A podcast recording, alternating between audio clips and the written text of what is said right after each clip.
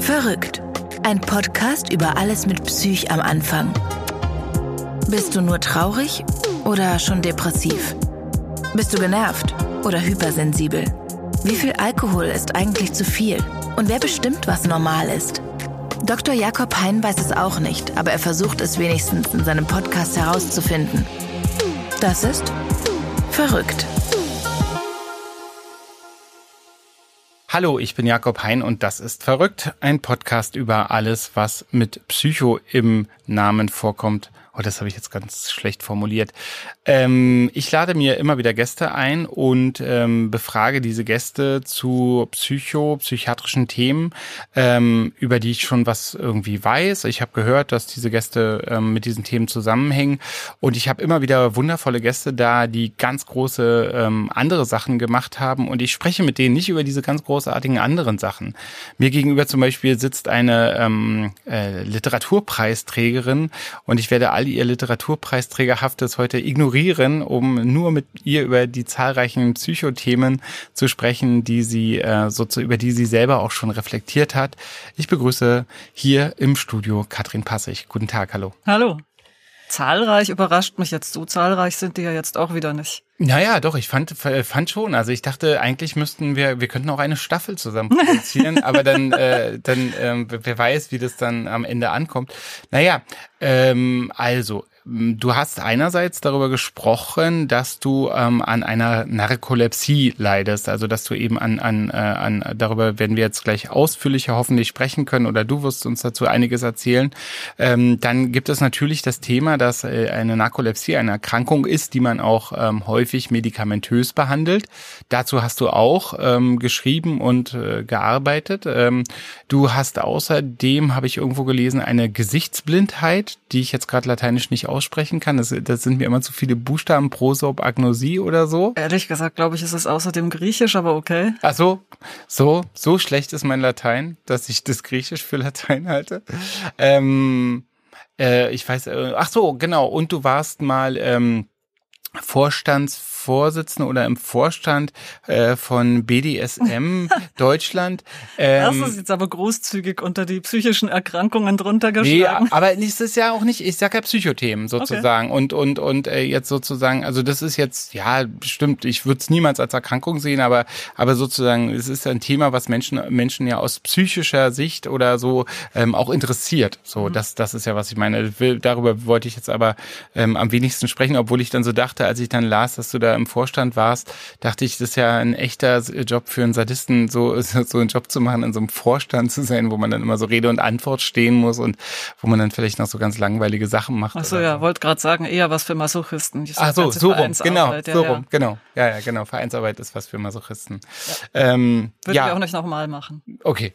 Weil's Aber ich glaube, einmal im Leben muss das jeder gemacht haben. Ja, ja. Verein gründen einfach nur, damit man dann später immer, nee, mache ich nicht nochmal sagen kann. Habe, genau, habe ich auch schon hinter mir, äh, habe ich auch schon hinter mir. Ich war schon mal äh, stellvertretender Vorsitzender von einem, äh, von einem Verein.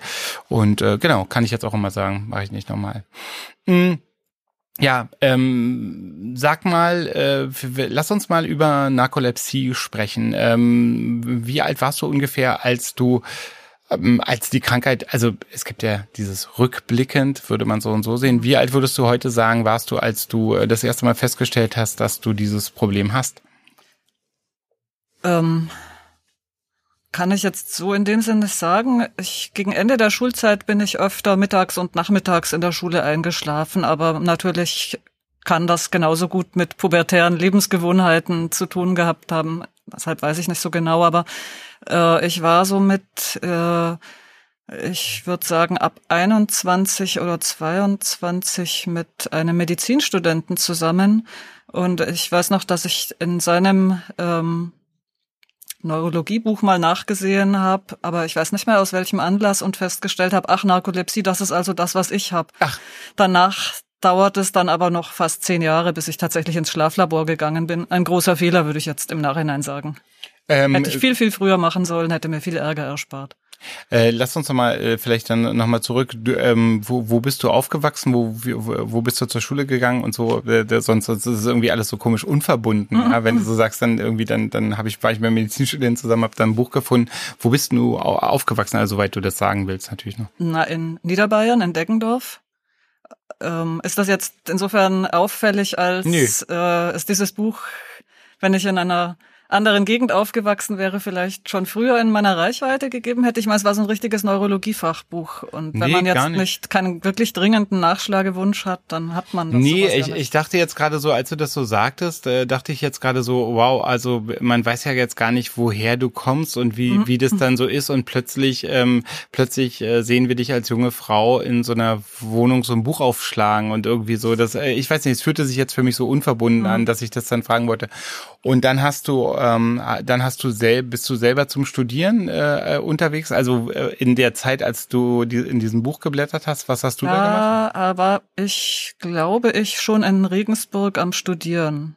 Und da ging das auch noch. Oder? Nee, nee, da war das auch schon schwierig. Stimmt, ich weiß es wieder. Aber da hatte ich Schwierigkeiten, überhaupt vor fünf Uhr nachmittags aufzustehen. Und im Nachhinein ähm, würde ich eher sagen, das war so eine depressive Episode, kam danach zum Glück nicht wieder, aber hatte eher, also wenn dann indirekt mit der Narkolepsie zu tun. Richtig störend wurde das dann in Berlin. Da ging es mir äh, insgesamt viel besser, aber ich habe es einfach nie geschafft, in irgendeinem Uniseminar wach zu bleiben. Das Du bist dann, du bist dann sozusagen als Studentin umgezogen. Also du hast Mhm. ja, gesagt, also nach dem vierten Semester bin ich nach Berlin gegangen. Wa- was hast du studiert? Germanistik und Anglistik und dann noch so ein paar andere Sachen, die ich aber nicht zu Ende gemacht habe. Okay, ja stimmt. Du bist ja nicht nur Schriftstellerin, sondern bist ja auch Übersetzerin von zahlreichen Büchern. Ähm, genau, ich habe hab ich auch, dass du hast die, du hast die Sprüche von George W. Bush äh, ähm, äh, ähm, äh, übersetzt. Aber ja. Ähm, und genau, und dann, und wieso bist du nach Berlin gegangen? Also hast du da Die hatten das dickere Vorlesungsverzeichnis. Also damals war das ja noch so, dass es die auf Papier gab und nur auf Papier Klar. und die standen in der Unibibliothek in Regensburg und ich habe mir die halt alle angeguckt, um rauszufinden, ob die Germanistik da mehr als zwei Seiten füllt und ähm, die Berliner Germanistik war sehr umfangreich, dann bin ich da hingegangen. weil du einfach dachtest, mehr ist besser. Hm. In Regensburg war es halt schon so, dass sich nach vier Semestern die Kurse so ein bisschen wiederholten. Oh Gott. Äh, wirklich, das ist ja, also das ist ja komplett grauenvoll. Also wenn man sozusagen, kommen Sie nach Regensburg. Na, in mancher anderer Hinsicht war die äh, Studiumsqualität viel besser. Äh, irgendwas ist immer. Ja. Und, und weil ich meine, äh, genau, also wie waren, hat sich das gelohnt? Also äh, ich meine jetzt so, du hast ja dann hier in Berlin ganz viele wundervolle Sachen gemacht. Also du bist ja so eine Visionärin eigentlich. Du hast ganz viele Sachen gemacht, die, die äh, viele Leute erst später verstanden haben, dass die gut sein können. Also ähm, du ähm, hast ja geblockt, als noch keiner wusste, was das ist. stimmt und so. überhaupt nicht. Nee? nee. Also als wir damals mit der Riesenmaschine 2005 mit dem Bloggen angefangen haben, da waren wir unter den Leuten, die damals schon gebloggt haben, die totalen jetzt noch auf den schon lange fahrenden Zugaufspringer. Ähm, Ja, aber äh, irgendwas ist ja mit der Riesenmaschine auch gewesen, was ja total ähm, vorne dran war, finde ich. Also ich weiß nicht, ich, also ich ich, ich habe dich immer als Pionierin erlebt, aber Nee, nee, du, gar du sagst, nicht. du bist eigentlich äh, eine, eine Hinterherläuferin. Ja, und speziell eben in diesen zehn Jahren, so als ich zwischen 20 und 30 war in den 90ern, da habe ich eigentlich ganz, ganz wenig gemacht. Und im Nachhinein denke ich auch, wenn ich halt da schon zehn Jahre vorher ins Schlaflabor gegangen wäre und mir eine ordentliche Diagnose und ein Rezept geholt hätte, wäre das anders gewesen. Ja. Ähm, also du bist dann eben aus Deggendorf, bist du dann an die Uni in Regensburg, weil das einfach die nächste Uni war, so, so ungefähr, oder? So macht man das. Da ist ein bisschen wie erst ins Nichtschwimmerbecken und dann zwei Jahre später ins Schwimmerbecken. Ja, und dann, genau, bist du darüber gegangen und dann ähm, hast du das gelesen und hast gedacht, verdammt, das ist genau das, was ich habe. Also was, wa- was ist dir dabei besonders aufgefallen? Das weiß ich wirklich nicht mehr. Das ist schon so lang her. Aber dass ich da in diesem Buch danach gesucht habe, weil ich glaube, es war kein Zufallsfund, das deutet ja doch darauf hin, dass mich da schon irgendwas, dass ich da schon irgendwas auffällig gefunden haben muss. Und hast dann gedacht, ich habe Narkolepsie, so. Und dann bist du nach Berlin gegangen, hast irgendwie probiert, äh, Germanistik zu studieren. Ähm, ich sag das mit dem probiert, weil es ist ja, also welche Schwierigkeiten, welche Symptome hast du, wenn du unbehandelt bist? Also an der Uni war es halt so, dass ich immer in das Seminar reingekommen bin und nach einer Viertelstunde eingeschlafen bin. Also um Viertel nach fängt das an, um halb habe ich geschlafen und so eine Viertelstunde später bin ich dann wieder aufgewacht. Ist eigentlich nicht schlimm, man verpasst da eigentlich in dieser Viertelstunde wahrscheinlich nicht so viel, aber das Problem ist halt, du kannst danach keine Frage mehr stellen, weil du halt nicht weißt, was in dieser Viertelstunde dran war und ob es dann allen auffällt, dass du jetzt geschlafen hast. Und wie hast du geschlafen? Also hast du geschnarcht oder unauffällig in der Ecke? Naja, ist ja, ist ja, Das waren sehr große Seminare an der FU Berlin. Also da ist man äh, eine, da war ich meistens so eine von Hunderten, da kann man sehr unauffällig schlafen. Also du wusstest auch, dass du pennst nach 15 Minuten und hast dich deswegen irgendwo hingesetzt? Nee, ich dachte immer, diesmal geht es bestimmt, weil ich ja ganz ausgeschlafen bin. Das dachtest du hundertmal hintereinander? Ja, das denke ich eigentlich heute noch. Okay. Also heute noch, wenn ich irgendwo einen Vortrag anhöre und dann merke ich, mir fallen die Augen zu, dann denke ich mir, nee, ich reiß mich jetzt einfach zusammen, dann wird's schon gehen. Ja. Ich weiß genau, dass das Blödsinn ist, aber diese Fähigkeit zur Selbsterkenntnis, die schläft als erstes ein. Ja, okay, das hast du schön gesagt. Und dann, genau, dann hast du dich da hingesetzt, hast ein bisschen, ge, ge, ge, also hast gepennt. Mhm. Und dann bist du aufgewacht und hast dann den Rest der Vorlesung, also oh, warst du danach erfrischt? Na, erfrischt, weiß nicht. Ich äh, glaube, und das ist, glaube ich, auch Teil der Narkolepsie, ich kenne gar nicht sowas wie wacher oder müder sein. Ich bin entweder ganz wach oder ich schlafe, dazwischen gibt's eigentlich nix. Ja, okay. Also da, genau, dass du so wie so ausgeschaltet bist oder so. Mhm. Und, und wenn du jetzt zwei Seminare an einem Tag gehabt hast, also eins um 14 Uhr, eins um 16 Uhr, ist es zwei. Hab ich wahrscheinlich in beiden geschlafen, aber das ist jetzt zu lang her, das weiß ich nicht. Aber so ungefähr war, war dann wahrscheinlich mhm. eher der Ablauf, also dass mhm. du dann zweimal geschlafen hast. An der Uni in Regensburg war das ganz gut. Das war so eine Betonuni aus den 70ern. Da hatten sie so gepolsterte Bänke unter Treppen zum Teil in so düsteren Ecken und man kriegte auch ein eigenes Schließfach. Da hatte ich eine Wolldecke in meinem Schließfach und konnte mich immer, wenn ein bisschen Zeit zwischen den Seminaren war, da auf diese Polsterbänke liegen. Sowas gab's leider in Berlin nicht. Sowas habe ich eigentlich seitdem überhaupt an keiner Uni mehr gesehen. Ich habe sowas in meiner Praxis, weil ich mich immer in der Mittagspause hin, hinlege so ähm, und und schlafe dann so zehn Minuten und äh, deswegen habe ich sowas und, und kann dann in der Praxis mich hinlegen. Ähm, ja, ich also ich ähm, du bist leider heute sehr pünktlich gekommen, was, was ich was ich natürlich toll finden muss, aber dadurch konnte ich jetzt nicht noch mal kurz äh, schlafen, bevor wir bevor wir jetzt tut mir leid. genau ähm, so also so ging das dann los. Du hast dann eben äh, du aber und und was hast du dir gedacht? Du hast dir gedacht, verdammt, Katrin, du machst das hier nicht richtig. Das na hör mal jetzt. Also jetzt so, was hast du, hattest du eine Reflexion, also einen Gedanken zu deinem Schlafen? Ich glaube, ich habe mir dabei, wie bei vielen anderen Sachen damals gedacht, man muss sich nur ordentlich zusammenreißen, dann geht das schon. Und das, glaube ich, denken sich sehr viele Leute. Also hm. das, den, die Erfahrung habe ich seitdem immer wieder gemacht, wenn ich mit anderen über sowas rede. Ich habe ja auch dieses Buch über äh, Prokrastination geschrieben mit Sascha Lobo zusammen über Aufschiebeverhalten. Und das scheint so üblich zu sein, dass Leute, wenn irgendwas in ihrem Leben einfach wirklich dauerhaft nicht klappt und sich allen selbst, äh, allen Veränderungswünschen widersetzt, dass sie auch Jahre später immer noch denken, nee, nee, ich muss mich nur zusammenreißen, dann wird's schon. Hm. Ich glaube, ich weiß gar nicht, ähm, äh, Dinge geregelt kriegen ohne einen Funken Selbstdisziplin mhm. äh, hieß, das ist der Titel des Buchs, ne? Ich wusste nicht, ob es der zweite Teil des Buchs ist oder so. Ähm. Und was halt auch nicht hilfreich ist, es gibt praktisch täglich irgendwo Artikel über Schlafstörungen in den Medien und nicht einer davon, also ich würde sagen, einer von 100, wenn es hochkommt, handelt davon, dass man zu viel schläft. Alle anderen handeln davon, dass man nicht einschlafen kann, nicht durchschlafen kann und so weiter. Klar Klar, das ist natürlich auch häufiger, aber hilft jetzt nicht unbedingt bei der Aufklärung. Ja, na gut, ich meine, dafür gibt es ja Podcasts wie diesen hier. ähm, ja.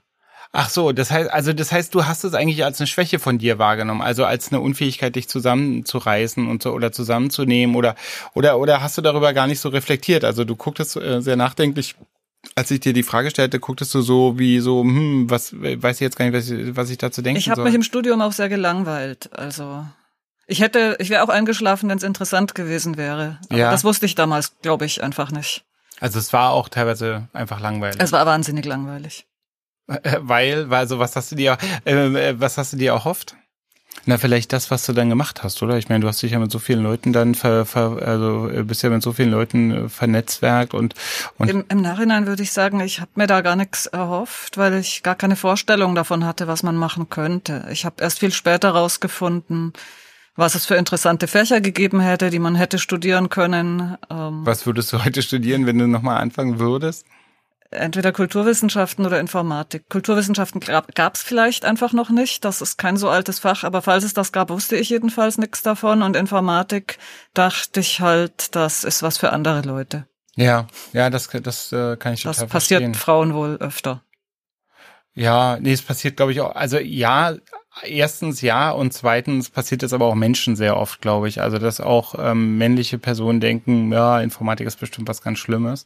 Und es kann natürlich sein, dass es wirklich ganz schlimm gewesen wäre. Also man hörte, da, also ich hatte damals Freunde, die Informatik studiert haben und da hörte man eigentlich nichts Schönes aus der Uni. Mhm.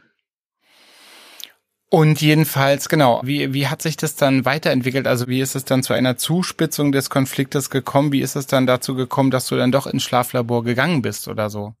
Ich glaube, das war gar keine Zuspitzung des Konfliktes. Bis dahin hat das auch gar nicht mehr so gestört. Da war ich aus der Uni schon raus und war selbstständig und konnte schlafen, wann ich will. Ich verm vermute, also ich habe es so in Erinnerung, aber das ist auch schon wieder fast 20 Jahre her. Ähm, ich habe es so in Erinnerung, dass ich dachte, ähm, die Medikamente, die man dann verschrieben kriegt, die müssen andere Leute sich mühsam an dunklen Straßenecken beschaffen und das wäre doch schön, die auf Kassenrezept zu kriegen. Also man bekommt gegen Narkolepsie ähm, sowas ähnliches wie Amphetamine verschrieben und Modafinil oder Methylphenidat. Genau. So meistens. Hm. Ähm, und davon hört man ja so im äh, Feierabend- und Partygebrauch äh, erfreuliche Dinge. Ich hatte da keine Erfahrung mit. Ich kannte niemanden, der das verschrieben gekriegt hat, aber ich dachte, ähm, Drogen auf Kassenrezept, what's not to like und bin, glaube ich, deshalb ins Schlaflabor gegangen. Okay. Und kann jetzt natürlich auch irgendwelche versteckten anderen Gründe gehabt haben oder welche, an die ich mich jetzt einfach nicht mehr erinnere, dass ich zu dem Zeitpunkt halt schon äh, mir weniger selbst Vorwürfe gemacht habe deshalb und dachte, das ist vielleicht alles gar nicht meine Schuld und vielleicht hat es gar nicht so viel mit Zusammenreißfähigkeit zu tun. Kann ich jetzt aber nicht mehr wirklich viel dazu sagen. Die Zusammenreißfähigkeit sind sowieso ja mein, eine meiner Lieblings-Skills, ähm, so, weil das, das soll, sollen die Patienten ja ganz viel machen und so. Und, und also allein schon der Begriff ist ja äh, leicht widersprüchlich zusammenreißen und, und, und, und ich habe auch noch nie jemanden gesehen, der es erfolgreich gemacht hat. Rei, reiß dich mal zusammen. Es ist, ist irgendwie, ja. Beruhigt mich, dass du das auch sagst. Also ich hatte das für, ich hatte das für den einen der der der sinnlosesten Ratschläge der deutschen Sprache. Reiß dich zusammen. Also ja, also also und dann muss man noch probieren, das sich wörtlich vorzustellen, dass, wie derjenige das tut. Hm. Und dann bist du, aber das, ich hatte das für unwahrscheinlich. Ich meine, du hättest ja möglicherweise über irgendwelche Verbindungen, die einfach mal irgendwelche Pillen auch besorgen können zunächst. Ich hatte solche Verbindungen nicht. Echt nicht? Nö. Okay. Naja, hätte ja sein können. Also ich glaube, ich wüsste, wen ich fragen müsste, wenn ich irgendwelche Drogen mhm. haben wollen würde. Und ich meine nicht mich selber oder so, sondern ich meine. Nee. Aber du, du kanntest da niemanden in deinem ganzen. Nö, Umfang? ich habe es, glaube ich, immer leichter. Also, nö, das ist eigentlich immer so gewesen. Also ich glaube, ich habe zweimal Cooks angeboten gekriegt und das war Jahre später. Und ansonsten immer nur so müde machende Sachen, die mich jetzt wirklich nicht interessieren, weil müde bin ich allein schon genug. Ja. Ach so, klar. Also jetzt irgendwie so Alkohol oder, oder Cannabis ist ja. jetzt für dich unattraktiv. Ja, schlafe ich nur einfach noch schneller ein. Ja. So wäre das auch. Also wenn, wenn, wenn, wenn ich dich jetzt aus irgendeinem Grund überrede, ein Bier mit mir zu trinken, dann wärst du recht schnell. Nö, Bier ist jetzt nicht so ein großes Problem. Aber also Cannabis weiß ich jetzt auch nicht, habe ich schon seit vielen Jahren nicht mehr gemacht, aber habe ich auch in recht einschläfernder Erinnerung. Ja, ja, ich, ich finde auch äh, Leute, die Cannabis intoxikiert sind, einschläfernd. Also, also so Leute, die so Cannabis ähm, sich reingedreht haben, sind oft langweilig mhm. ähm, als, ähm, als Gesellschaft. Hm. Und die sind dann sonst nicht langweilig, wenn sie nüchtern sind? Ja, durch okay. die durch die durch das erhöhte Tempo. Aber es ist natürlich eine natürlich eine gute Frage ja aber ich glaube schon. Ich glaube dass äh, also wenn wenn wenn die Menschen so so selbstzufrieden so lachen dann finde ich das gut so das mhm. ist in Ordnung. Aber aber ich bin ja also jemand anders kann ja dann nicht mehr Teil dieser Welt sein. Und dann ist es so das hat schon was lang also für den dritten was langweiliges. Aber glaube ich bei allen Drogen so. Ja. Also ich merke das auch bei Alkohol manchmal, wenn man da daneben sitzt und alle anderen haben fünf Bier getrunken grauenvoll. und du nicht. Es ist, ja, es ist nicht grauenvoll, aber ich denke mir dann doch oft, okay, jetzt gehe ich heim. Ja, ja. Na doch, ich finde, das hatte also grauenvoll doch äh, so im Sinne von, dass man eben so äh, äh Schluck für Schluck ausgeschlossen wird, sage ich jetzt mal. Also dass dann so, also so man man man sitzt so, man kommt gemeinsam rein und am Ende ist eben derjenige, der nicht trinkt, draußen. Und das mhm. hat so, also irgendwas doch doch irgendwas ähm, stört mich daran oder irgendwas äh, empfinde ich daran als also jetzt so ist ist schon okay, wie du sagst, dann geht man eben nach Hause, aber aber irgendwie ist es so ein bisschen schade so, so wie als ob man als ob man am Berg zurückgelassen wird mhm. oder so, weißt du so. Mhm. Aber es ist natürlich auch ungerecht, das jetzt dem Bier vorzuwerfen, das wahrscheinlich genau für diesen Zweck erfunden worden ist. Und ich frage mich manchmal, ob man nicht genau das braucht, ab und zu mal so ein rauschhaftes Gruppenerlebnis, um die anderen dann wieder lieber zu mögen, als wenn man sie die ganze Zeit nur nüchtern und aus so einer Distanz erlebt. Okay. Hast du manchmal rauschhafte Gruppenerlebnisse? Hm. Also, weil du das ja gerade so vorschlägst. Das klingt jetzt dramatischer, als ich es sonst, also in der Praxis dann tatsächlich beschreiben würde. Aber ja, also ich glaube so ein, ein, ein, ein zwei Bier und ein bisschen Ritalin-Abend, der lässt mir alle Anwesenden doch sympathischer erscheinen als einer ohne alles. Ja.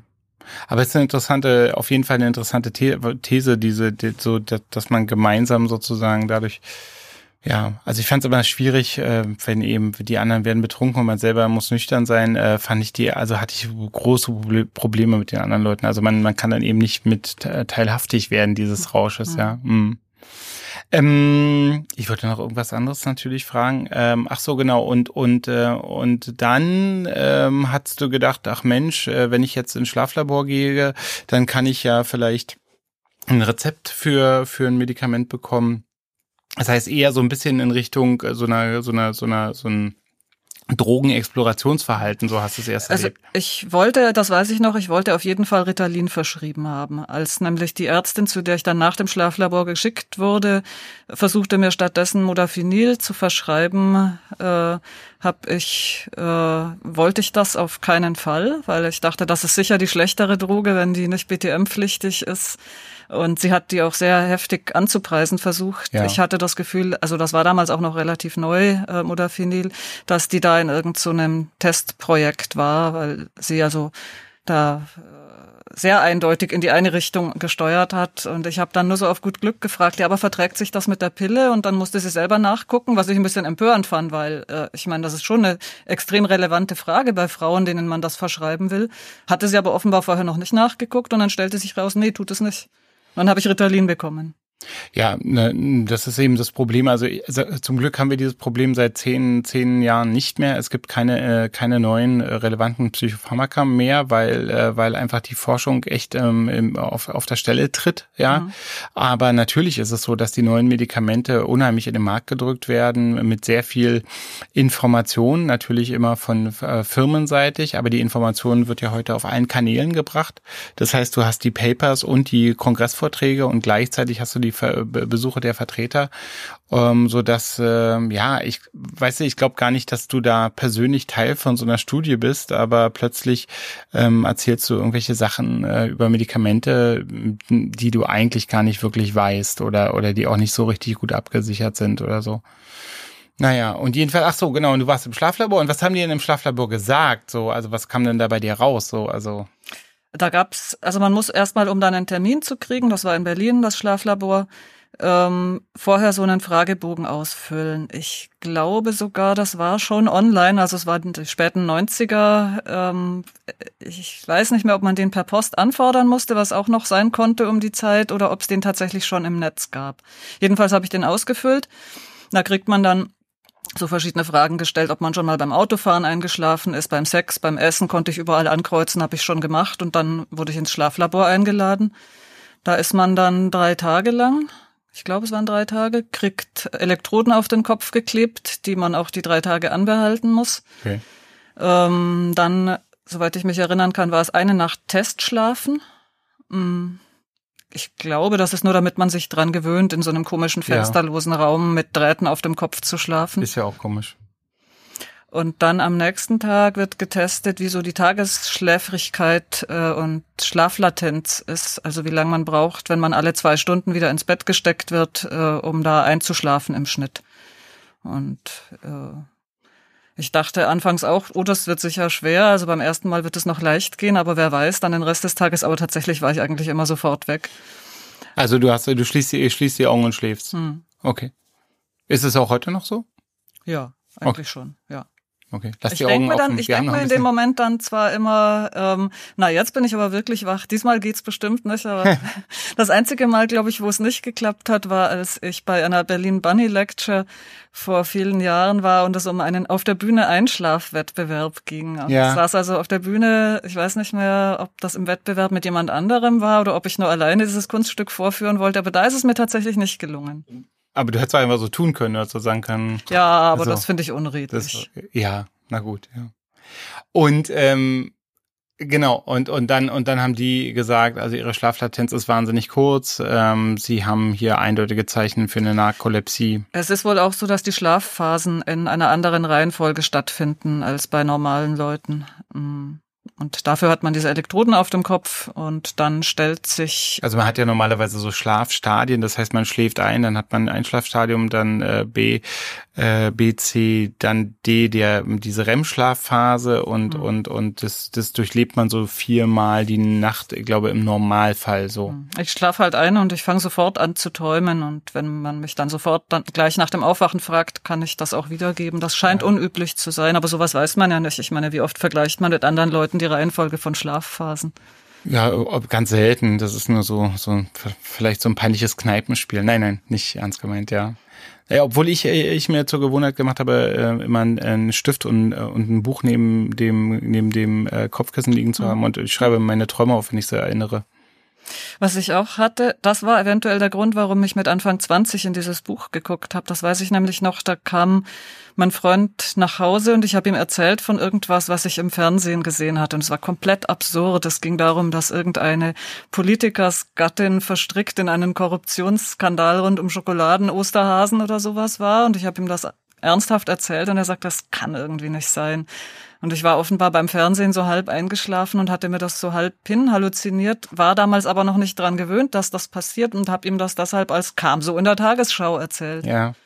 Ja, vielleicht hast du das schon vorweggenommen, weißt du, mit dieser Politikersgattin, die irgendwie in dem, in der, in dem Psychiatrieskandal verwoben war. Ah, die Geschichte. Erinnerst ja. du dich noch daran? Die, Vage, da ging es um Modellbau oder so. Genau, die hat dann so Autos nachgebaut und die haben das dann teuer vertickt. Mhm.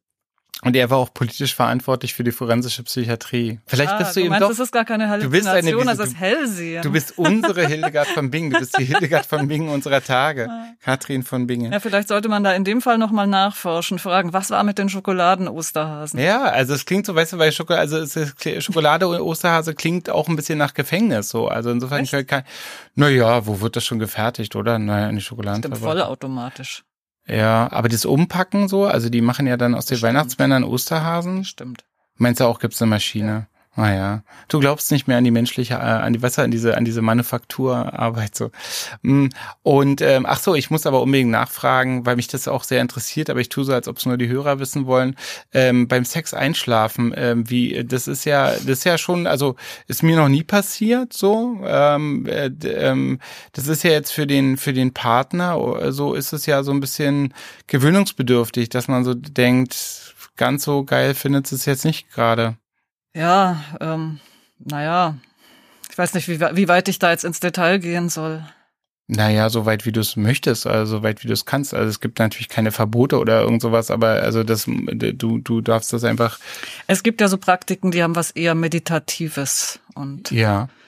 Ähm, ich steckte mal mit der halben Hand im Hintern von jemanden und nach einer Weile drehte der sich um und sagte, kann das sein, dass du gerade einschläfst? Also da muss man halt wirklich langsam ja. bedächtig vorgehen und das kann ich gar nicht gut. Okay.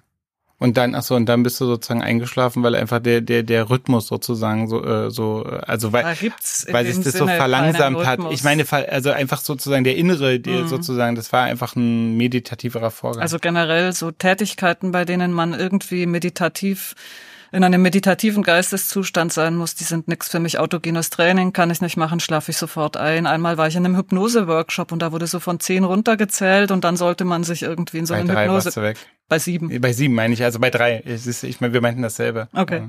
Aber das ist, das kann ich zum Beispiel. Und ich mache das eben und, und schlafe dann eben zehn Minuten. Ich finde es wunderbar. Danach geht's mir einfach, fühle ich mich irgendwie sehr viel, sehr viel energievoller.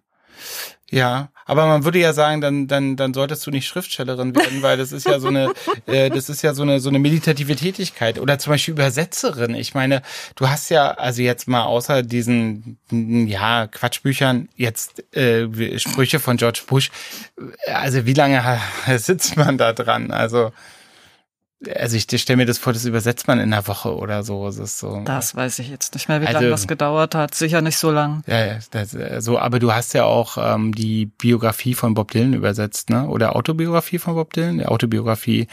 Ja, ja, interessanter, also da gibt's einen interessanten Zusammenhang und zwar, dieses Buch musste ganz schnell übersetzt werden, weil das gleichzeitig mit der englischen oh Ausgabe oh rauskommen sollte.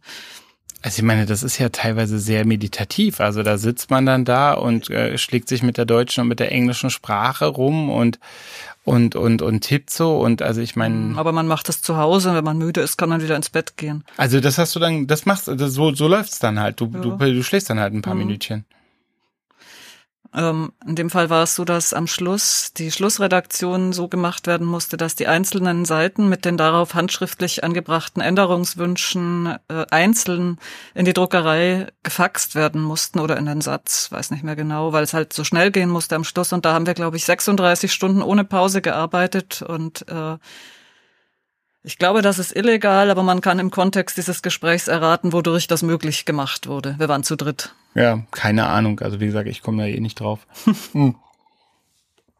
Und ähm, ihr wart drei Übersetzer, mhm. drei, drei Übersetzerinnen. Nee, zwei Übersetzer und dann war noch jemand dabei, der auch irgendwie an der Redaktion beteiligt war.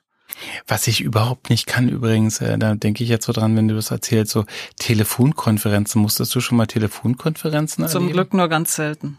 Aber also da schlafe ich, also da, also da, da, da geht's bei mir nach drei Minuten nicht mehr. Also wir, wir hatten manchmal sowas, wenn neue Pharmaka vorgestellt werden oder so, dann hatten wir große äh, Telefonkonferenzen mit so 40 Leuten und wir sollten dann einen Vortrag von jemandem lauschen am Telefon.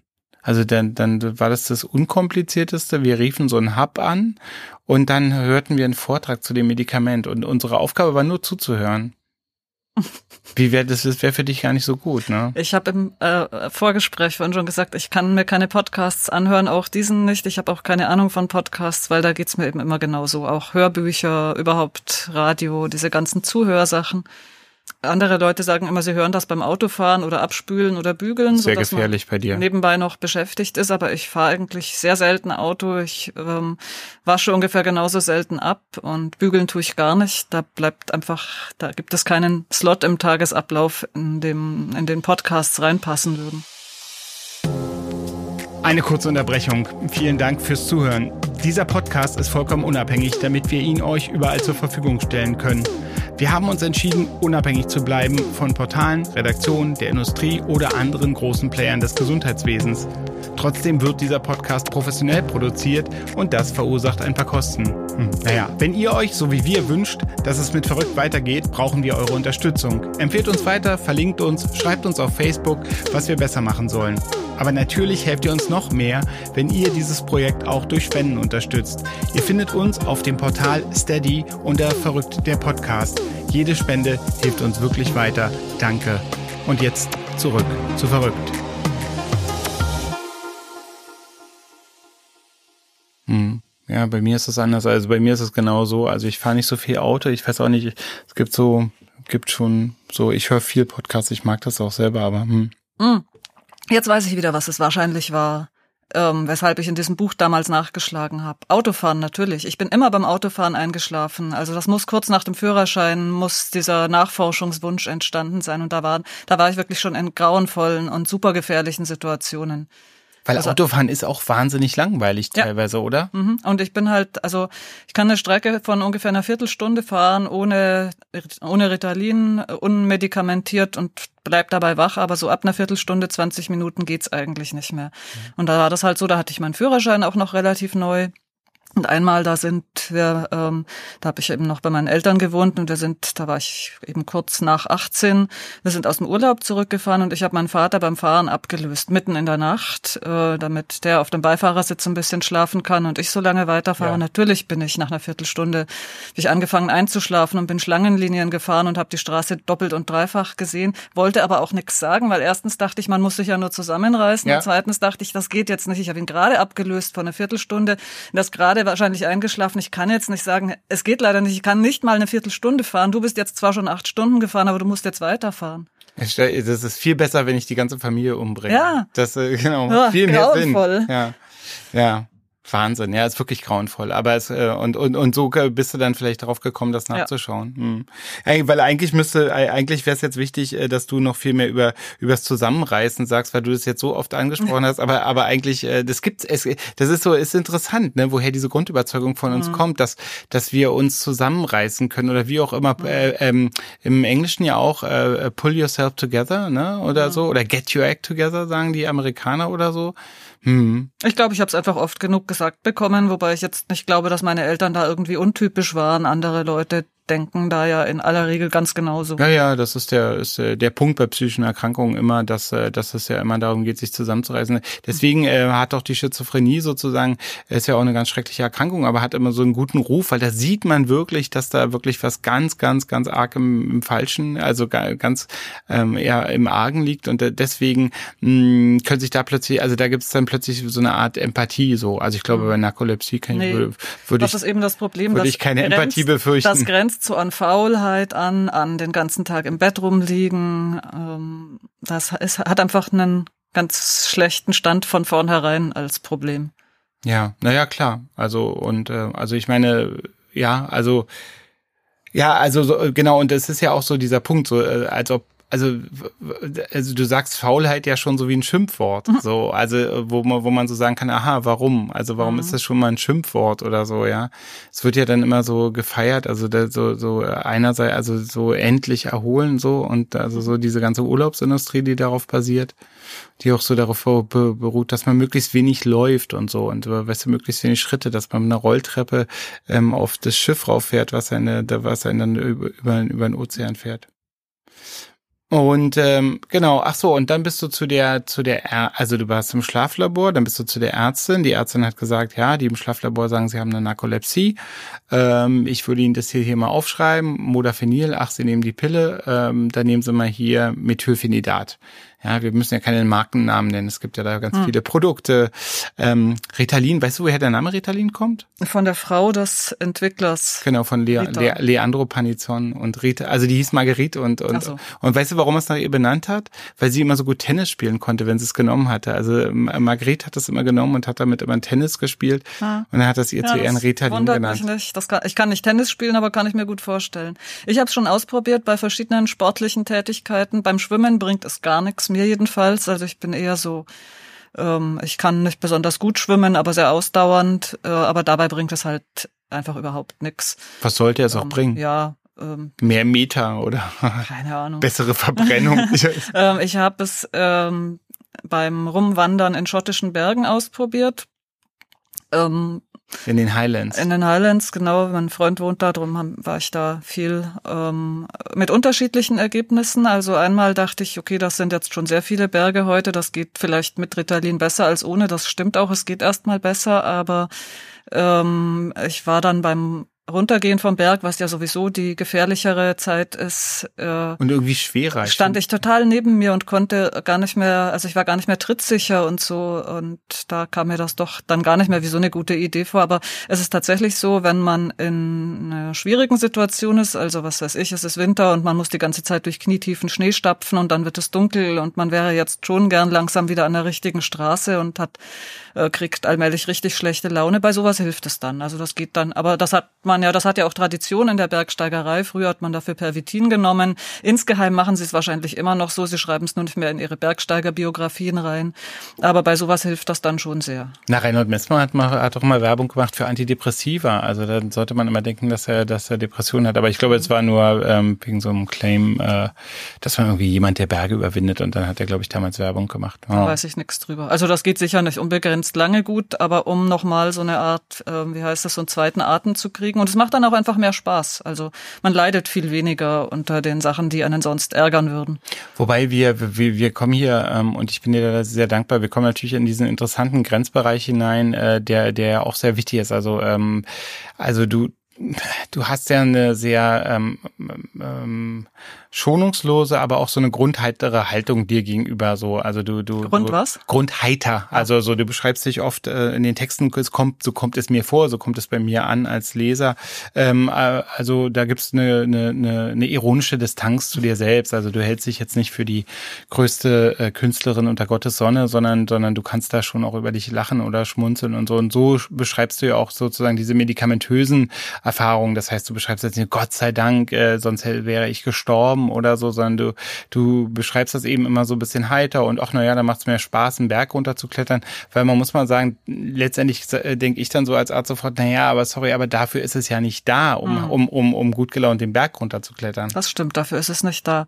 Ähm, dadurch, dass ich äh, auch eigentlich fast nie Auto fahren muss und auch nicht so oft jetzt bei Tagungen oder Vorträgen wach bleiben muss, würde ich sagen, ist eigentlich äh, wahrscheinlich 80 Prozent meines Ritalin-Gebrauchs hm, nicht direkt, wie heißt das, off-label, äh, ähm, also weiß nicht genau, Zweckentfremdung, ich meine, bestimmungsgemäß. Ich meine, ich benutze es ja zum Arbeiten, aber ähm, ist natürlich für mich auch schwer zu sagen, ob der Zustand, in dem ich dann arbeite, dem entspricht, den andere Leute ganz normal morgens um neun nach dem ersten Kaffee haben. Weiß ich ja nicht. Ich stecke ja nicht drin in diesen anderen Leuten. Mm, ja, das ist ja sowieso dieses Riesenproblem äh, bei vielen, ähm, äh, bei psy vielen psychischen Substanzen, aber eben auch äh, beim Ritalin und so. Ähm, die Normalität ist ja nicht bestimmbar. Mhm. Ne? Also, also ähm, und den anderen geht's immer gut. Also ich, ich äh, sage immer zu meinen Patienten, ich sage immer, bitte, bitte, bitte reden Sie mir nicht von den anderen, weil ich habe die auch noch nie gesehen, die anderen. Weißt du, die anderen sind immer so, die, die anderen, denen geht's immer gut, die haben, die haben zwei Kinder und ein Haus und verdienen einen Haufen Kohle. Aber ich sehe so viele andere Leute und auf keinen von denen trifft es zu, so, ja. Ich habe, weil, weißt du, so die anderen, denen, denen macht das nichts aus, einen Misserfolg zu erleben. Ja, also ich weiß es nicht. Also mir macht die Arbeit mit Ritalin mehr Spaß und sie geht deutlich leichter von der Hand als ohne. Mhm. Ob das jetzt, in welchem Verhältnis das jetzt zur Arbeitsnormalität anderer Leute steht, weiß ich nicht. Spielt ja auch wahrscheinlich gar keine Rolle. Naja, in den Diskussionen über Ritalin eben schon oft. Da geht es dann ganz stark darum, ob man sich einen ungerechtfertigten Vorteil verschafft. Oder eben, was du gerade schon angedeutet hast, ob man eigentlich das Medikament missbraucht für was, wofür es gar nicht da ist. Ja, ich glaube auch, vielleicht ist er auch, äh, vielleicht ist es eben aber dann teilweise auch jetzt zum Beispiel bei dir die Art der Formulierung, dass du einfach sagst, die Arbeit macht mir Spaß. Und Im Wesentlichen sagst du ja sowas wie, ich kann überhaupt arbeiten, so. Und, und das ist ja dann, also du, du sagst es eben so, das klingt, ähm, klingt irgendwie ähm, viel mehr nach äh, Spaß. Das Wort kommt ja auch drin vor, als äh, sozusagen, als wenn du jetzt dich selber auf den Podest stellen würdest und sagen würdest, äh, äh, zu, zu meinen ganzen großen dichterischen ähm, Errungenschaften bin ich überhaupt nur fähig fähig äh, dank dieser Medikamente. Also weißt du, das ist ja einfach auch eine Art des Framings so, oder? Also es ist schon eine Tatsache, glaube ich, dass ich, nachdem ich äh, Ritalin, ähm, Methylphenidat verschrieben bekommen habe, ähm, mit aufgehört habe, Sachen nur auszudenken, sondern angefangen habe, die, die dann tatsächlich auch umzusetzen. Also was so nach außen sichtbare Produktivität angeht, ähm, habe ich eigentlich überhaupt erst mit 30 angefangen, irgendwas zu machen. Und das, glaube ich, da gibt es schon einen Zusammenhang. Das heißt, viele der Dinge, die ich von dir kenne, also jetzt als als als Künstlerin, die sind dann entstanden nach der hm. nach der Diagnosestellung und Alle nach Therapie. Ah, wirklich? Ach, das wusste ich zum Beispiel nicht. Ich dachte, ich dachte, dass, dass das dann irgendwie mittendrin kam oder mhm. so. Mhm. Und äh, dadurch, äh, da, das äh, gut, dass wir darüber sprechen, weil da, das äh, interessierte mich, weil ich dachte, naja, die hat jetzt vier Bücher veröffentlicht und dann jetzt nehme ich das wahrscheinlich erst wahr. Dann, ja, aber so ganz so unproduktiv kann sie ja gar nicht mhm. gewesen nee. sein. Äh. War immer gut im Ausdenken, aber gut im Umsetzen tatsächlich erst nachdem ich dieses Rezept hatte. Ja. Wobei man sagen muss, du hast äh, sehr, sehr viele Bücher in Kollaboration oder mhm. du hast sehr, du hast, ich weiß gar nicht, äh, du hast alle, alle Projekte in Kollaboration ja. gemacht, oder? Mhm. Wieso denkst du, ist das so? Also tragen Leute Dinge an dich heran und sagen, Mensch, Katrin, es wäre cool, wollen wir das mal machen? Oder trägst du die, die Projekte zu den Leuten? Meistens war es, glaube ich, eher ich, wenn ich so drüber nachdenke. Außer bei äh, Dinge geregelt kriegen ohne einen Funken Selbstdisziplin. Da hatte ich gerade mit Sascha Lobo zusammen zum ersten Mal einen Vortrag über das Thema gehalten. Ähm, es war fünf Uhr morgens äh, im Radialsystem und ich hatte die erste Hälfte vom Vortrag gehalten, während Sascha im Hinterzimmer die zweite Hälfte Schrieb. just in time vorbereitet hat. Gemeinerweise war seine Hälfte dann natürlich trotzdem besser als meine und viel, viel lustiger. Und dann kam sein damaliger Agent auf uns zu, weil es war auch noch dafür, dass es fünf Uhr morgens war, ziemlich voll und die Leute wirkten recht begeistert und sagten dann alle, äh, äh, ach, das geht, das geht gar nicht nur mir so. Und der Agent hörte das aufmerksam und sagte, wollt ihr nicht ein Buch machen? Also da kam der Anstoß wirklich von außen. Warum, äh, warum war das so um 5 Uhr morgens? Das war ein Festival namens Nine to Five. Wir nennen es Arbeit. Das ah ja, stimmt, ja, ja. Ach so. Also ich erinnere mich. Und das war aber neun Uhr abends bis fünf Uhr morgens und wir waren eben zuletzt dran. Um Gottes Willen. Ich, da, da könnte ich gar nicht mehr. Also ich, also beim, beim Ich weiß auch nicht, wie die Leute das geschafft haben, alle noch da zu sein. Ich war mal bei so einer, bei so einer ähm, ähm, Lawrence Stern Lesung, 24 Stunden Lawrence Stern, mhm. und da waren Leute, die haben da einfach probiert durchzuhalten. Äh, gut, das wäre, hätte für dich ja zehn Minuten lang, wäre das für dich gut gegangen. Wie ist das dann eigentlich, wenn du diesen Podcast hören würdest? Na gut, das ist jetzt irgendwie nochmal veränderte Bedingungen, weil du ja da selber dabei bist, aber wenn du einen Podcast hörst, das heißt, du würdest dann schlafen nach einer Viertelstunde? Früher. Nach fünf Minuten?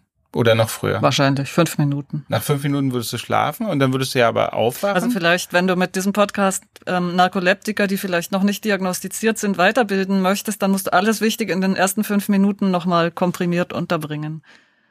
Nee, ich, ähm, äh, äh, nee, das ist, äh, ja, also das, das, dann soll mal jemand so einen Podcast machen, das ist nicht dieser Podcast. Also dieser Podcast soll sich eigentlich mit Menschen beschäftigen und dann eben über diese Psychothemen mhm. sozusagen gehen, ähm, aber nicht so, weißt du, der, der Serviceteil ist, ist mhm. gering. Ich fände den Serviceteil aber schon wichtig, weil Narkolepsie halt, es ist nicht so häufig, es haben nicht besonders viele Leute, aber die, die es haben, die sind äh, zu einem äh, zum ganz überwiegenden Teil undiagnostiziert und ich, das ist also, nicht gut. Ich sag dir, ich sag dir, wie also ich bin mir total sicher, dass äh, dass äh, Menschen mit Narkolepsie diesen diesen Podcast durchhören werden und sagen werden, das war voll cool und ich habe mich voll wieder erkannt in dem, was Katrin gesagt hat und und ich glaube nicht, also ich bin da bin da viel optimistischer als du. Ich glaube das nicht. Ich glaube auch nicht. Ich hatte mal einen Patienten, der kam zu mir ähm, in meiner Neurologiezeit und ähm, der kam rein und redete auf mich ein, wahnsinnig schnell mit einem kleinen kleinen Zettel und so und rede. Und ich sagte, was machen Sie denn hier? Und dann sagte er, er, er, er möchte mir nur alles sagen, was er hat. und, ähm, und Ärzte haben doch immer nur fünf Minuten und deswegen hat er sich so einen Stichpunktzettel und so einen Vortrag und hat einfach probiert, ganz viele Bits pro Sekunde auf mir so downzuladen. Äh, zu Risiken und Nebenwirkungen so, in der Werbung, was doppelte Geschwindigkeit. nur eine Sekunde dauern darf. Genau, ohne Atmer. Ah, das werden ja die Atmer rausgeschnitten. Ist jetzt mal aufgefallen? Nee. Zu Risiken und Nebenwirkungen befragen Sie den Arzt oder Apotheker. Dann werden die Atmer rausgeschnitten, damit es noch schneller ist. Ähm, und so hat er probiert, mich voll zu schwallen mit den 19 Erkrankungen seines Lebens und so. Und, und ich glaube nicht daran. Ich glaube, dass man damit auch, nein, ich glaube, hey, ihr Narkoleptiker und Narkoleptikerinnen da draußen, ihr, ihr habt das geschafft. Ich, ich bewundere und feiere euch dafür. Aber du würdest dann also einschlafen nach fünf Minuten und dann würdest du durchschlafen oder würdest du dann eben auch wieder nach zehn Minuten aufwachen und sagen, ah, oh, okay, irgendwie, ist das, kann das nicht auch schön sein, so Hypnagoge? Also, ähm, Halluzinationen äh, beim Einschlafen oder ja, Aufwachen? Ja, das eben, das ist mir vorhin auch aufgefallen, als du ähm, erzählt hast, worüber du jetzt mit den bisherigen Leuten geredet hast. Also ähm, ich habe es da eigentlich ganz gut getroffen. Also ich finde diese Halluzinationen beim Einschlafen oft sehr schön. Ähm, also bin, man, man, muss äh, dazu sagen, hypnagoge Halluzinationen, das sind Halluzinationen beim Einschlafen, die kann man auch beim Aufwachen mhm. haben, haben Menschen mit Narkolepsie häufiger, haben aber auch viele, viele Menschen, die keine Narkolepsie haben mhm. und, ähm, und haben nichts mit einer darüber hinausgehenden psychischen Erkrankung zu tun. Also ich will das nur sagen, mhm. weil das viele Leute haben. Ich habe das zum Beispiel, das, er hatte das mal, weiß nicht noch ganz genau, dann dachte ich für eine Sekunde, ich stehe auf einem Eislauf, auf einer Eislauffläche und bin dann so ausgerutscht. Und dann habe ich ganz stark mit dem Bein gezuckt und bin davon mhm. Aufgewacht.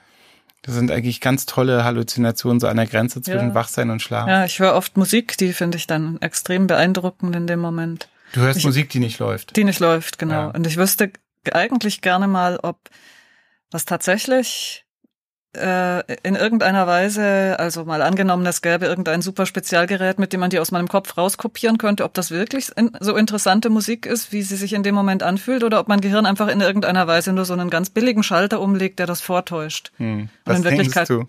in Wirklichkeit passiert da gar nichts, was mit Musik was zu tun hat, sondern einfach nur äh, der, äh, wir hören gerade unglaublich beeindruckende Musik, die ganz komplex und Ich glaube, also mich erinnert das, glaube ich, sehr an so äh, an so ganz großartige Gedanken, die man im Suff aufschreibt, so, dass man so denkt, oh, jetzt habe ich es endlich. Ja, wirklich, wirklich. Und äh, man sollte das nicht tun, weil am nächsten Tag liegt an dem gleichen Ort ein Zettel, wo jemand unheimlich banale Dinge draufgeschrieben hat mit deiner eigenen Handschrift und man weiß gar nicht warum. Einerseits ja, andererseits ähm, war mein bisherige, meine bisherige Erfahrung mit äh, halluzinogenen Drogen, dass die sehr guten Einsichten und Ideen, die ich unter deren Einfluss hatte, sich als komplett haltbar gegenüber der Betrachtung am nächsten Morgen erwiesen haben.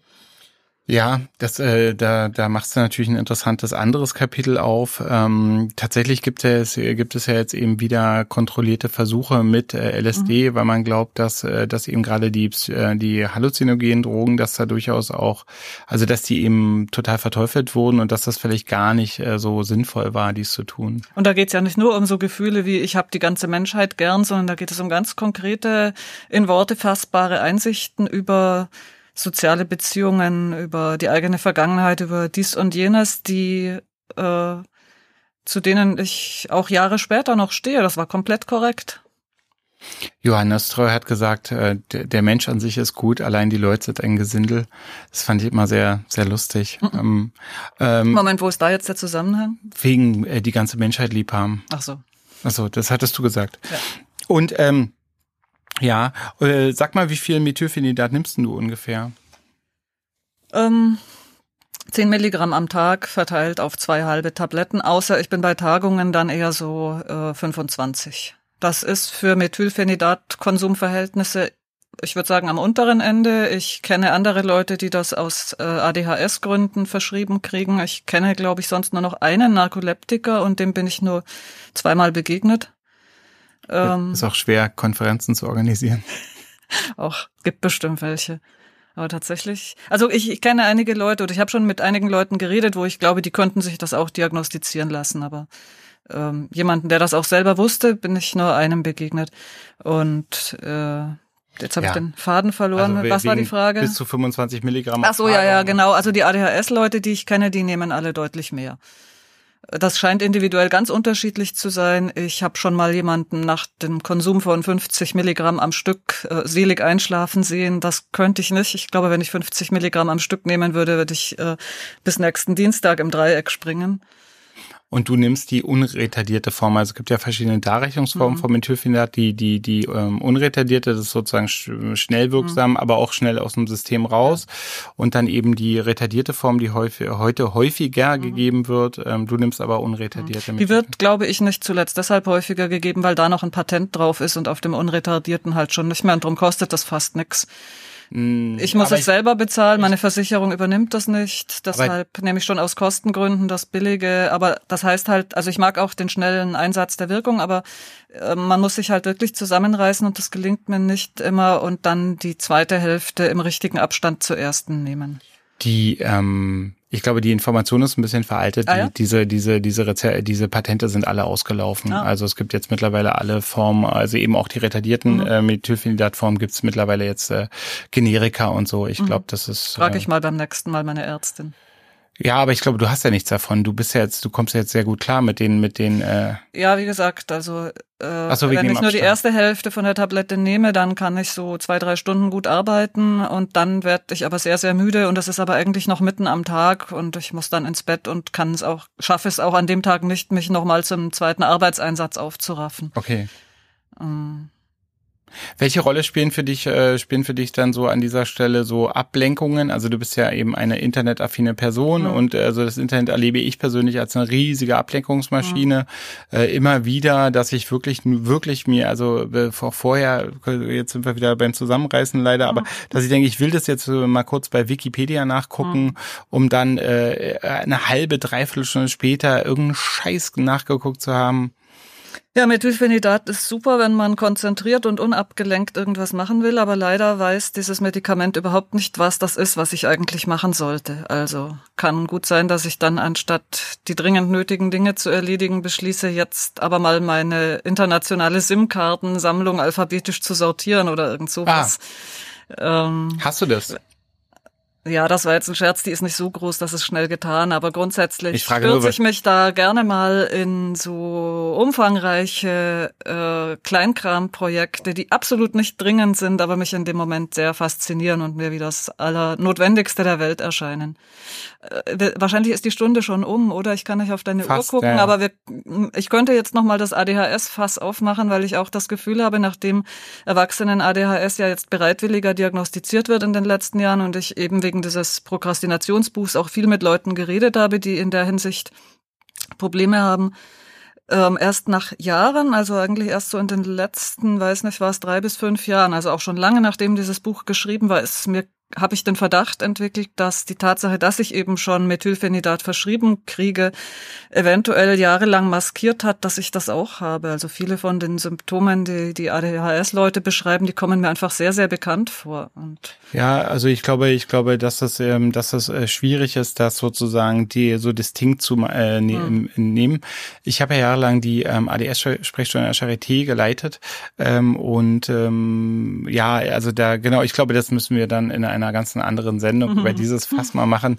Ähm, das Problem ist doch immer, dass man sozusagen diese Dinge äh, gar nicht so gut unterscheiden kann. Wir wollen das dann so nennen, wir wollen das dann Mhm. Narkolepsie nennen und wir wollen es dann ADHS nennen und wir wollen und am Ende zum Beispiel behandeln wir diese beiden Enti- Entitäten mit der gleichen Medikation. Mhm. Das ist ja dann schon mal so ein bisschen verdächtig, wenn wir hier so biologische Entitäten definieren wollen, die wir dann aber mit dem gleichen ähm, biochemischen Produkt behandeln. weißt du, so. ja, wobei, also bei ADHS weiß ich gar nicht, was man da bisher über die Ursachen weiß. Bei Narkolepsie hat man ja zumindest schon so ein paar ziemlich spezifische Verdachte, äh, wo das herkommt. Und das, Also mir kommt es so vor, also das hatte man bei ADS genau die so ganz ähnliche Mhm. Verdachte hatte man auch vor zehn Jahren bei ADHS. Diese haben sich dann leider irgendwie ins Wohlgefallen Mhm. meinst aufgelöst. diese Hypokritin-Sache, die stimmt Ja. gar nicht womöglich und es gibt nur zu wenig Forschung an dem Thema. Ja, also ich glaube, äh, genau, ich glaube nicht, ich äh, vermutlich, dass wir sozusagen so, so, ein- so ein Ding finden werden und dann sagen wir, ah, okay, alles klar, Mhm. jetzt so. Also ich, diese Biomarker äh, werden sich wahrscheinlich in Wohlgefallen auflösen. Ah, ja. Das ist schon wichtig, also es, ist, es spielt eine Rolle, da, Ja. da gibt's ja gar keine Zweifel, Ja. diese Hypokritin-These, aber sie wird wahrscheinlich uns nicht, äh, uns doch dann am Ende nicht den Durchbruch bringen. Das ist schade, weil das für mich eben wichtig ist. Ich bin öfter auch in so Rita- äh, Methylphenidat-Diskussionen, ähm, muss ich mich rechtfertigen und sagen, ich darf in Ihrem Vortrag einschlafen, auch wenn der Vortrag sehr interessant ist. Ich habe ein ärztliches Attest, das mir das äh, gestattet und ich kann nichts dafür. Es ist eine amtliche Sache, die mit dem Fehlen von bestimmten Zellen in meinem Kopf zu tun hat, die bei anderen Leuten vorhanden sind. Das ist natürlich immer viel schöner, als zu sagen, irgendwas ganz Obskures stimmt nicht und dann denken die Leute, genau wie bei der Unfähigkeit, Gesichter zu erkennen, eben doch, dass man sich nur nicht ausreichend zusammenreißt oder sich einfach nicht dafür interessiert. Und ich glaube, dass der Weg der Lösung dieses Problems, das mir sehr wohl bewusst ist, weil ich ja sehr viele ähm, auch äh, Patienten beraten darf und so weiter, ähm, wird eben nicht sein, dass wir irgendwann ein amtliches Schreiben für unsere Patienten kriegen mit dem Genmarker drauf. Sondern ich glaube, der Weg zur Lösung dieses Problems wird sein, ähm, dass wir eine Toleranz äh, einfach, äh, dass wir, dass wir gesellschaftliche Toleranz entwickeln. Der andere Weg ist einfach, halt, den halte ich für aussichtslos. Ja, klar, das sagt sich leicht, wenn es so um das, äh, den langfristigen Allgemeinzustand der Menschheit geht. Aber wenn man sein eigenes Verhalten anderen Leuten gegenüber erklären möchte und eben nicht möchte, dass die denken, ja, ja, das behauptet sie jetzt, aber in Wirklichkeit, dann äh, ist es halt schon, Also von mir aus natürlich darfst du das sowieso sagen und äh, du hast ja auch völlig äh, recht, aber ich glaube nicht, dass wir an den Punkt kommen werden, wo man sagt, es ist so und dann ist es so und dann sagen die Leute, ah okay. Außerdem die Leute sind einfach ja nur, die sind ja einfach nur sauer auf dich und egal was du denen sagst, äh, weißt du, sagen die ja nicht, ah okay, na dann alles klar, ich verstehe sie. Also ich halte das für eine gute Illusion. also was die Gesichtsblindheit angeht, da versuche ich den Verdacht auszuräumen, indem ich den Leuten schon beim Abschied sage, dass ich sie beim nächsten Mal nicht wiedererkennen werde, weil dann wirkt es nicht so. Wenn ich es erst in dem Moment Ja. sage, in dem ich jemand schon das zwanzigste Mal nicht wiedererkannt habe, dann denkt er halt, okay, ich bin ihr total egal und Ja. das versucht sie jetzt zu vertuschen. Aber wenn ich es vorher sage, habe ich das Gefühl, funktioniert das ein bisschen besser. Ich hatte, ich hatte auch einen Freund, der, aber der ist äh, leider schon gestorben, aber der hat eben auch gesagt, immer beim Abschied hat er immer gesagt, und denkt daran, das nächste Mal, wenn, wenn wir uns treffen, dann sagt er kurz, wer er, wie er heißt und wo er herkommt, weil das, das weiß ich dann bestimmt nicht mehr. So, weiß ich nicht, ob der. Ja, ich mache das auch so. Aber es ist schwer, also ich merke das gerade so bei, Entschuldigung, Nee, nee. äh, Uniseminaren, wo ich mal vorher sage, ich habe keine Ahnung, ich erkenne euch nicht wieder, wenn ihr auf einer anderen Position sitzt oder kein Namensschild mehr habt, dann seid ihr für mich ein ganz neuer Mensch. Aber das, die Leute kümmern sich nicht drum. Die können sich das einfach nicht vorstellen, dass das stimmt. Ja, ja, das glaube ich. Ähm, du, genau wie du sagst, äh, wir sind jetzt leider auch schon am Ende dieser Sendung. Ähm, äh, ich danke dir sehr für deine Auskunft. Das war sehr, sehr interessant und ich hoffe, dass ein paar Leute mit Narkolepsie äh, das äh, vielleicht heute hören und, und dass äh, wir ihnen weiterhelfen konnten. Ähm, es war auf jeden Fall ähm, voll interessant, mit dir zu sprechen. Am Ende ist es so, dass du mir eine Frage stellen darfst und zwar darfst du mir irgendeine Frage stellen, die du schon immer mal einem Psychiater äh, fragen wolltest. Ähm, genau, und tu dir auf keinen Fall irgendeinen Zwang an, so, mhm. ja. Also es ist jetzt nicht so, so, häufig entschuldigen sich die Leute vorher und sagen, die Frage ist ja dumm oder so, aber mhm. ich weiß nicht, ich hatte es für ganz schlimm, sowas zu denken. Wenn du es vorher angekündigt hättest, dann hätte ich mir eine ausdenken und sie mitbringen können. Gott jetzt so Dank. spontan. Gott sei Dank, da, die, mhm. da hättest bestimmt so eine schlimme, schlimm, schwere Frage mitgebracht, dass ich mich noch, noch mehr blamiert hätte, als ich das ohnehin schon tue. Hm. Was glaubst du steckt dahinter, wenn Leute in sozialen Netzwerken notorische sich selbst Löscher sind? Also so Leute, die immer wieder alle paar Monate, alle paar Jahre ihr gesamtes Profil löschen und sagen so, ich fange jetzt, was weiß ich, ein neues Leben an, das ist jetzt schon eine unterstellte Begründung. Und dann später tauchen sie wieder auf und das geht immer so weiter? also das äh, hat leider mit meinem mit meinem Feld derzeit noch sehr wenig zu tun so ähm, aber ähm, ich glaube ähm, die Existenz, die wir haben, diese Avatar-ähnliche Existenz, die wir haben in, in, in, im Internet sozusagen, ähm, ist ja immer ein optimiertes Bild von uns selbst. Ähm, und, ähm, und dass wir dann im Gegensatz zu unserem realen Leben, können wir dann an diesem Avatar Korrekturen vornehmen und dass das irgendwie verführerisch sein kann. Zum Beispiel meine Transpatienten, die, ähm, die, äh, diese, äh, suchen sich auch immer den, den Avatar von ihrem Wunschgeschlecht, von ihrem Identifikationsgeschlecht aus. Also mhm. da im Internet haben die, leben die dann schon so, wie sie in fünf Jahren zum Beispiel erst im realen Leben leben können. Irgendwie so. Ja, aber das erklärt ja jetzt noch nicht den Löschwunsch. Na, doch, dann fängt, kann man ja komplett neu anfangen, oder? Man löscht es. Man ja, aber die Leute machen ja, du hast schon gesagt, ich sag zu oft die Leute, dass es war. Ähm, das ist eine sehr kleine Stichprobe, über die wir da reden, aber und, und, und ich habe das Gefühl, dass eigentlich immer wieder das Gleiche probiert und dann wieder gelöscht wird. Hm. Und diese Leute, wenn die jetzt, ähm, wenn die jetzt Max Meyer heißen, die, die, die löschen dann ihr gesamtes Max Meyer Profil und fangen dann wieder als Max Meyer mhm. an. Mhm. Oh, okay.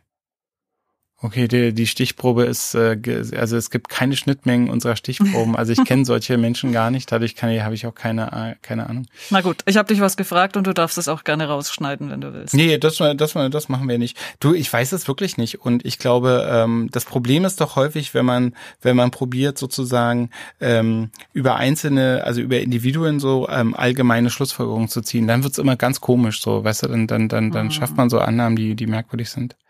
Na gut, ähm, genau, die Stunde ist vorbei. Ähm, äh, vielen, vielen Dank, Katrin Passig, dass du heute hier warst. Das ähm, äh, fand ich sehr interessant und schön, mit dir sprechen zu dürfen. Ähm, ja, äh, wenn, ähm, ach so, genau, wenn Sie äh, und ihr, liebe Hörerinnen und Hörer, das hier gut findet, dann dürft ihr das gerne auf den sozialen äh, Medien, die euch zur Verfügung stehen, ähm, laut äußern. Ähm, mein Name ist Jakob Hein und das war verrückt. Verrückt wird produziert von mir, Jakob Hein, und ist eine Produktion von Bose Park Productions. Ausführende Produzentin ist Sue Holder und wir nehmen auf in den wunderbaren Studios von Bose Park. Wenn ihr uns unterstützen wollt, denkt bitte dran, Steady ist ein Portal, wo ihr dies tun könnt. Tschüss.